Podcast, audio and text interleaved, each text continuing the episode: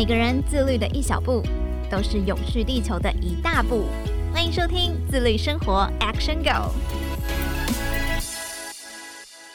各位听众朋友，大家好，欢迎收听《自律生活 Action Go》，我是怡璇。大家喜欢旅行吗？我自己非常喜欢，因为常常可以在当中发现不一样自己，甚至拥有很多新的想法或新的改变。今天的来宾也很爱旅游，他在一趟马祖行之后，渐渐转变原本的生活方式，迈向永续日常。他是国立成功大学环境工程学系林新田助理教授。大家听到新田老师的科系背景，应该更为好奇，想说：哎，这个工程背景、永续生活跟马祖是怎么都在一起的呢？今天我们就一起来听老师的娓娓道来。欢迎新田老师。Hello，大家好，我是新田。老师好，开场部分只是稍微的提到老师的背景，其实新田老师的经历很丰富，而且很多元。一开始是念机械学系，然后拿到硕士学位之后，原本想要到自己的梦想环境书局工作，但是最后还是顺着专业成为了一个机构工程师。那在这个工作当中，老师有什么样的发现跟感悟，开始意识到环保这件事情？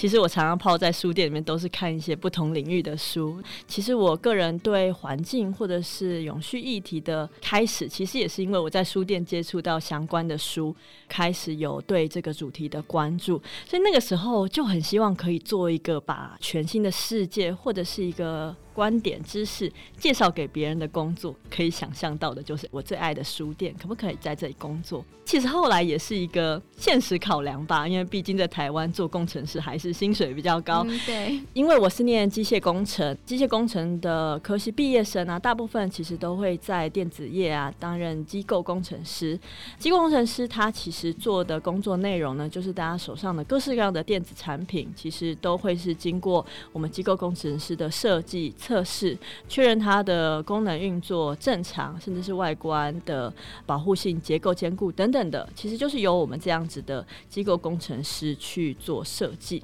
后来我在这个工作啊，第一个尝试的产品呢，就是工业电脑，其实就是跟大家手上常用的平板电脑啊，或者是笔电蛮类似的东西，只是我们对的消费者是工厂里面他们进行特定目的操作的人。那一个电脑其实一做出来，大概像平板电脑的大小。嗯，大家可以想象一下，就是你大学压研究所六年的时间，学了好多专业知识，终于有一天你人生第一个工作，你设计的第一个产品，第一次拿在你手上，然后测试看看能不能运作，其实应该是蛮兴奋的一件事，非常开心啊。对，那当然那一天就是大日子。我所设计产品里面的每一个零件呢、啊，就从我的供应商那边全部都寄到我的办公室，看着自己只在电脑上看过的图案变成实体，试着把它真的放在一起，然后看看说，哎，我的设计有没有问题，能不能实际去运作？但在得到这个工业电脑的同时，我还发现了一件事，就是我的办公室除了多了一台电脑以外，还多了三大箱的垃圾，因为我这个机器有一百多个零件。每一个零件呢，在送过来的过程当中，都是被一层的可能缓冲或者是贴膜等等的保护得好好的，最后就变成垃圾需要丢掉。其实我自己啊，那个时候在我的生活当中，可以说是一个环保小尖兵吗？我会带着我自己的购物袋啊，或者是自己的便当盒去传统市场买菜，尽可能就是不要制造任何新的垃圾。但直到那一天哦，在我的工作中，我才发现一件事，就是原来垃圾的产生啊，并不是只有在东西变成产品送到消费者手上的这一段路而已。其实，在我们还没有看到的地方，就是一个东西变成产品以前，它就已经产生了非常多的垃圾，而且这个垃圾大家可能消费者看不到，所以从来也没有人关注过这个问题，也没有太多的人试着想要解决问题。这件事情就让我觉得非常的在意哦，就我觉得说我这么努力捡我手上后端的垃圾，但其实在我看不到的地方，有更多的垃圾被产生。后来呢，也是因为这个契机，就是我去找找看，诶，国际上有没有什么地方试着用一些方法来解决问题，就找到了京都大学有个博士班，他就是在看东西制造过程跟废弃物处理等等的环境影响。我后来就申请了这个博士班，然后得到录取之后就辞了工作，然后准备去日本读书。那老师在日本的那一段时间，除了在做研究之外，有没有其他的在地永续发现呢？其实我就是不论在台湾或者是在日本的时候，我都还蛮喜欢旅游的哦。就只要有任何周末啊，我就会买那个给学生最便宜的那种票。搭着火车随便上下车，看有什么好玩的地方。在日本的这三年，其实我就是爱上了一个地方，叫做濑户内海。它是日本的本岛跟四国这个岛中间的一段长长的海。以本州来说，就是从大阪到广岛中间的南边的这个海域。除了是一个内海以外，它上面有非常非常多的小岛。每个小岛其实因为它们都蛮独立的嘛，所以。每个小岛都有自己的文化跟特色。最近这个濑户内海的小岛开始在台湾越来越有名啊，是因为这几年呢，日本有举办濑户内海的艺术季，因为有一些大的公司他们在这些小岛上面，他们盖一些美术馆或是博物馆，甚至是一些户外的艺术品，办了艺术季，希望可以让更多人到这些岛来发现这些岛的美。刚刚老师有提到说，濑户内海有蛮多的小岛。那老师对于哪一座岛屿的环境印象是最深刻的？可不可以跟大家简单描述一下？大部分我都蛮喜欢的，但其中有一个岛哦，特别是我最喜欢的地方叫做丰岛。让我最意外的地方就是它在现在啊，大家都认知到它是一个艺术之岛，但其实，在大概五十年前，这个岛在日本是被称之为“乐色之岛”。为什么叫做“垃圾之岛”？背后有什么样的故事？在一九七五年底的时候啊，就是丰岛开发公司，他们向当地政府提出来说，他们想要在这个岛盖一个垃圾处理厂。这个垃圾处理厂其实是因为当时日本工业发展非常的快速，广岛非常靠近那个地方，又是一个工业的大县，所以那边有非常多的工业产品。工业产品当然同样会产生一些工业废弃物，他们就想要这个岛上有空间嘛，人也不多，送过去就好了，跟台湾有些小岛废弃物问题一样。但是在这样申请过程当中，当时丰岛一千多位居民，他们全数反对，抗议说我们不要这个垃圾处理厂。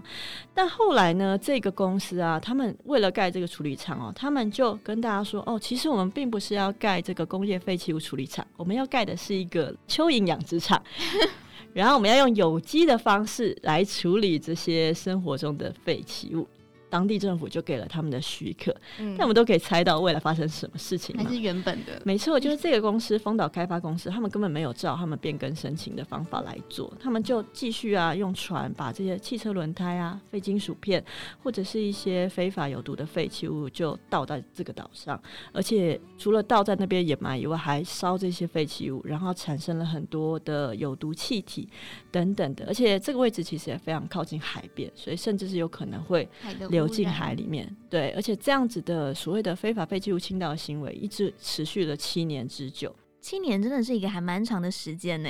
在这样子的污染下，对于当地的生活环境有造成什么样的改变？除了废弃物问题之外，也产生了很多的空气污染的问题。这个岛虽然是一个小小的岛，但岛上居民跟孩童的咳嗽跟气喘呢、都在这样的背景之下开始增加。一九八七年呢，丰岛小学有高达九点八 percent 的学生患有气喘，这个数字呢是日本全部平均的十倍之多。他们当时知道是因为这个工厂的问题造成的吗？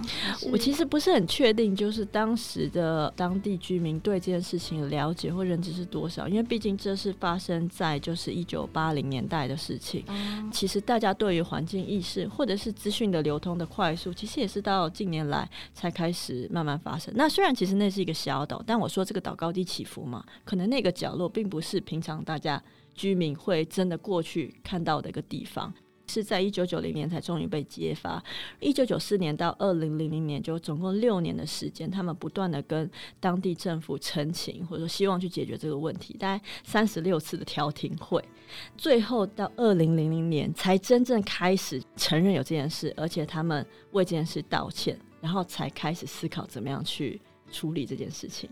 可是从一九七五年一直到两千年，有二十五年的时间呢。这个掩埋垃圾废弃物应该是还蛮可观的。他们是怎么样去做后续的处理？最后这个掩埋场又变成什么样子？最后其实就是说，哎、他们承认这个问题，而且开始有这个清除的行动。但清除这件事，因为没有人知道到底有多少垃圾放在那边，所以他们就是开始说，哦，我承认，而且我要努力开始去把它清掉，就是一批一批把它放上船，然后再走。到了一个正确的这种所谓的有害废弃物的处理方法的地方去做处理啊。最后统计，他们发现这些废弃物啊，总共有八十八万八千公吨。哦，那其实大家很难想象，就是这个量到底是多少，因为太大了，没有概念嘛。大概就是你如果放上那种卡车。一路可以从东京排到丰岛，东京到丰岛多远呢？大概是台北到高雄，然后来回这样子的距离。没错，所以这是一个很惊人的量，而且你要想，它是一个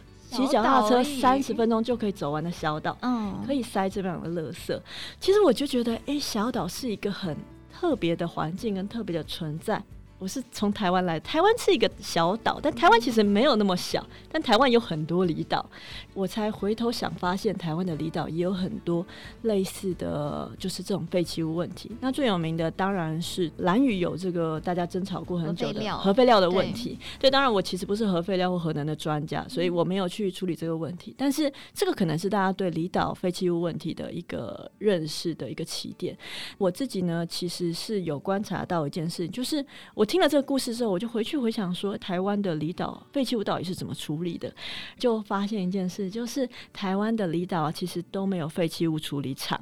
他们的废弃物呢，全部都是打包放上船，然后送回台湾本岛。来处理，其实运送过程并不会有太多环境污染哦，但是送这件事情跟打包垃圾非常的贵，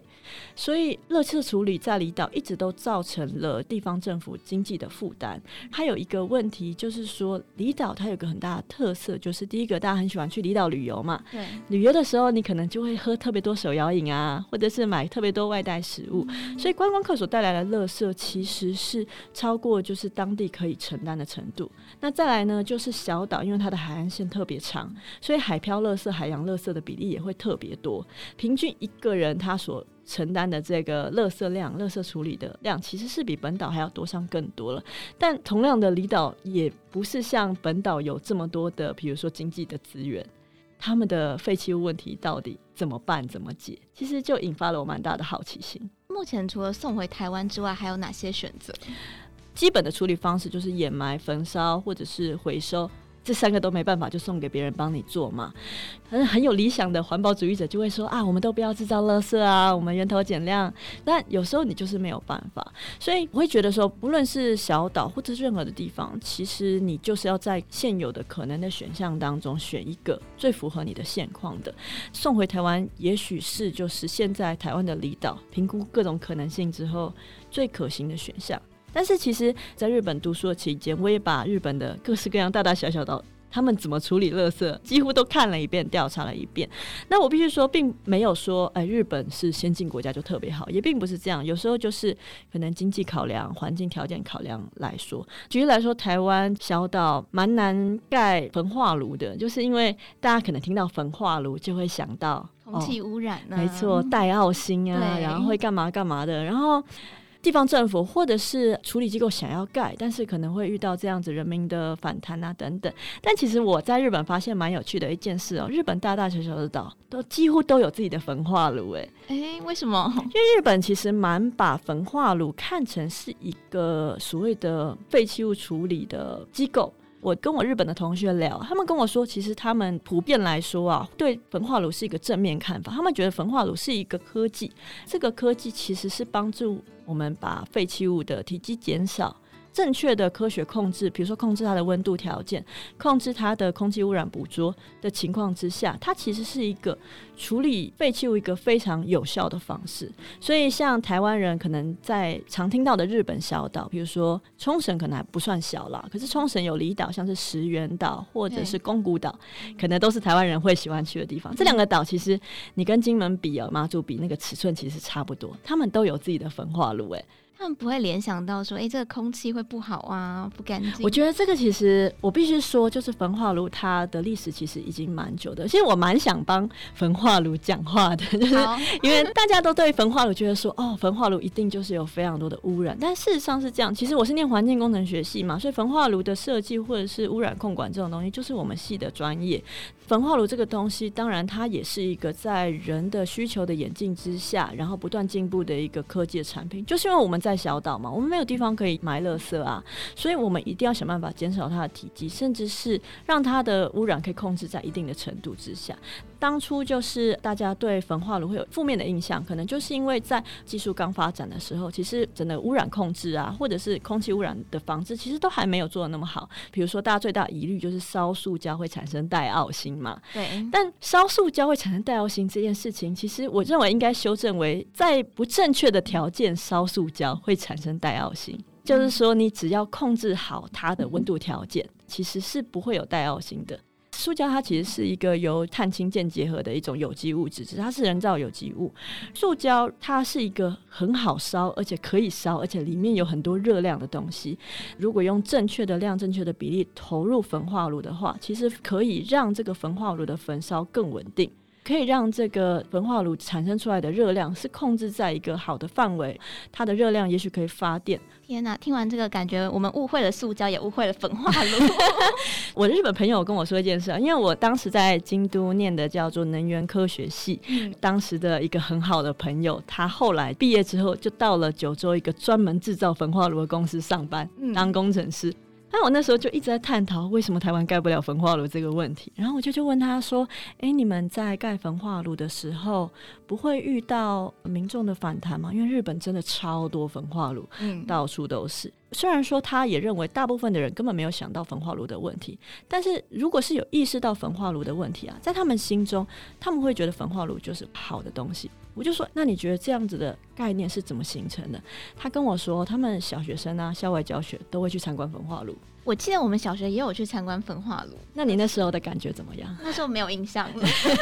那我要说一件事，就是我念博士的时候，我也参观过焚化炉。嗯，其实我也是在参观焚化炉才发现说，哦，原来我每天辛苦分类的塑胶就是这样被丢进焚化炉。他怎么样抓起那个你分类的塑胶，然后怎么样去控制它丢进去？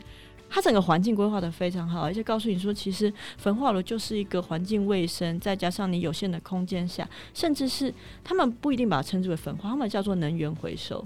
真的没有办法，比如说资源回收，但是我至少可以用能源的方式，然后来有效地处理它。所以环境教育有时候也要跟着科技的进步而开始改变。其实有时候我们会对一些东西它环不环保有一种既定的印象。我个人很在意，就是二分法，就是我们会觉得塑胶不好，焚化炉不好，回收好，就把它左右左右这样子分。但事实上，就垃圾处理问题没有标准答案，而是在你有限的资源或条件之下，你怎么样做出一个最好的选择。以欧洲来说，德国他们就还蛮推崇所谓的焚化处理，或者说能源回收，因为当然他们也是有一些土地面积啊等等的考量，甚至是他们觉得那个能源对他们来说也是一个重要的议题。可是像美国，你也知道地广人稀嘛，他们可能就不会倾向选择焚化，可能他们就干脆就掩埋。对，因为他们很多的地啊，这个方法可以接受。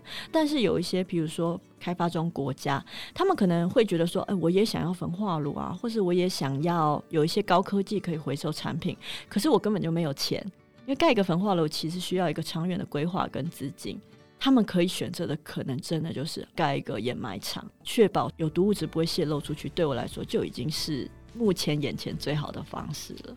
那老师刚刚提到小岛议题，我知道老师在离开机构工程师这个工作之后，有个小的空档，这个时候你跑去了马祖，是怎么样的契机可以到马祖那里旅游？其实我那个时候就是有一个朋友，他就是。到处在流浪，那段时间他刚好流浪到马祖的东莒这个小岛，其实很类似我刚刚提到的岛，它是一个可能跑步一圈六公里一个小时就可以跑完的地方，岛民也是大概一百个人左右。就想说那时候我辞了工作，那到我念博士班还有一点时间，我就去这个岛找朋友玩。我刚刚有提到说我后来做了小岛废弃物的研究，其实也是因为那个时候去那个旅游，发现其实。小岛的氛围跟所谓的像是都市的氛围很不一样，因为我是一个在大都市长大的人，有时候其实我觉得自己跟那个环境的连接性不是很强。比如说吃饭嘛，买东西，要么就是去超市买啊，或者去餐厅吃饭。其实食物或者是甚至是食材都是人家帮你整理好、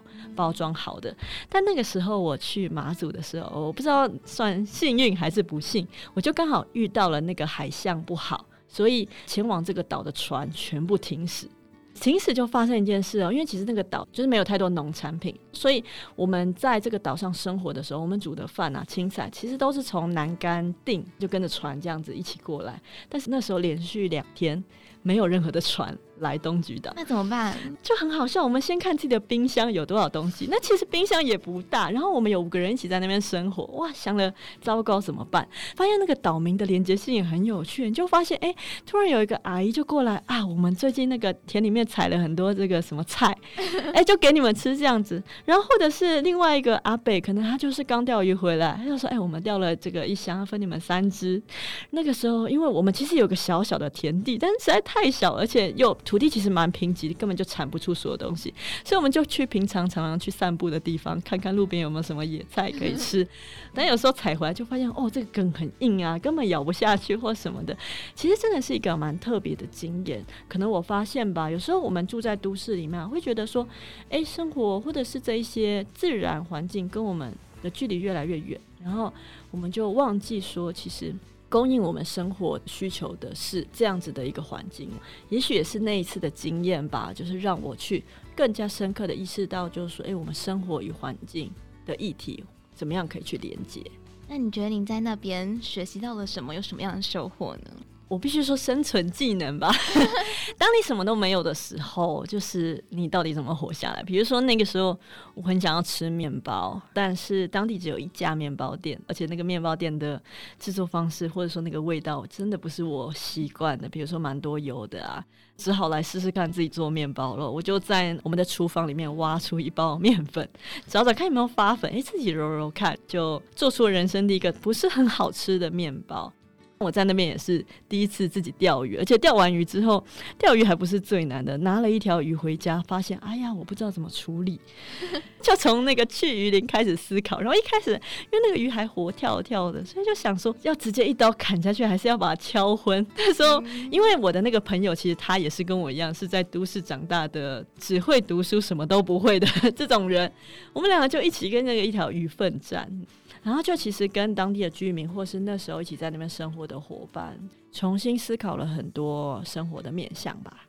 所以就回归到最原始的那个生活，这些东西我们应该就是原本就要会的。可是因为我们现在生活就是因为太便利了，我们可以直接去超市啊，或者去面包店直接付钱买回来，就忘了原来我们可以学习这些东西。因为你没有亲自接触，所以你忘记了餐桌上的东西是从田里面来的，是从海里面来的。因为缺少这个连接或认识，所以你就开始觉得说，我稍微破坏一下这个地方没有什么关系。我们中间经过了太多太多层了，没有直接去接触最原始的那一端，已经忘记那个源头到底是什么了。那我知道老师现在在环境工程学系里面当助理教授，想要问问老师说，像您这样的有机械跟环境工程背景，还有永续知识，是怎么样把这个永续日常带进你的研究室、带进教室教给学生的？我一直希望可以做一件事哦，就是在机械工程的领域啊，大家设计一个产品或者制造一个产品的时候，通常我都只想到我怎么样最便宜。最快做出一个效能最好的东西，其实这样的想法一点错都没有，因为公司的目的就是要赚钱嘛。那产生产品的目的就是为了要让满足人的需求，但是这中间缺乏了一件事，就是说我们有没有可能在制造一个东西以前，我们先去想到说这个东西可能会造成什么样的环境影响，甚至是一个东西它在被制造使用的过程当中，它产生的垃圾能不能尽可能去减少，或者是为这些垃圾找一个可以运用的。可能性，甚至是一个产品，比如说大家常有的手机、电脑啊，它可能在使用三年、五年之后就淘汰，没有办法再用。这个时候，这个手机或电脑，甚至是所有的产品，有没有可能有一些好的方式，能够再一次里面的资源可以有效的被利用？其实这个是机构设计师从来没有想过的问题，也是我们的社会。之前没有注重过的问题，当然现在越来越多。可是实际上到底该怎么做，或设计上到底要怎么样加入这样子观念，其实还没有哦。所以其实不论是课程或者是我的研究，其实我一直都想要试着结合所谓的循环、环境影响，甚至是制造过程的设计过程等等的东西的一个结合。现在其实蛮少人在做，而且国际上虽然有在做，但是有时候改变人的观念，其实还是蛮困难的。毕竟，怎么样让大家从只在乎经济，告诉大家说，你当然可以在乎经济跟利益，但是可不可以同时也考量到环境，甚至是社会的影响？这其实就是我。在教学上想做的事情，那另外我还蛮想做一件事，就是我希望可以就是拉近那个知识跟行动的距离。大家会觉得哦，大学教授讲的话都听不懂，或者大学教授教的课啊，都是那种好像好像艰深，而且是很久以前开始传下来的知识。然后这些知识到底怎么用？诶、欸，好像也不太知道。但事实上是我希望可以学生可以连接知识跟你所遇到的问题，因为我常常觉得。问题会发生，或者是问题的解决答案，其实是可以从不同的知识去建构起来的。我希望学生可以看到社会环境问题的时候，可以用科学的方式去理解它，然后甚至去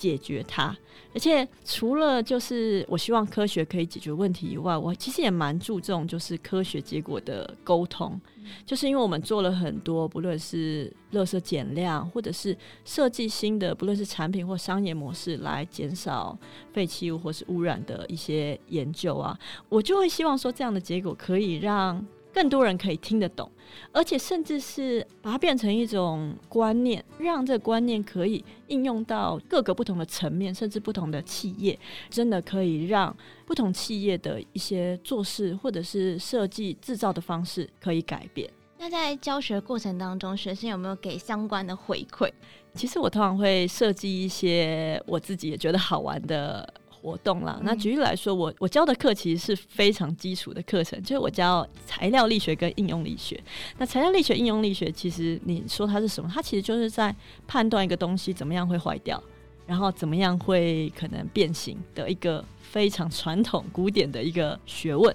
但是在这个课程里面呢、啊，我就觉得说，哎、欸，如果只教这个专业知识，可能太无聊，就设计了一个实作课程，就是说，哎、欸，我请学生。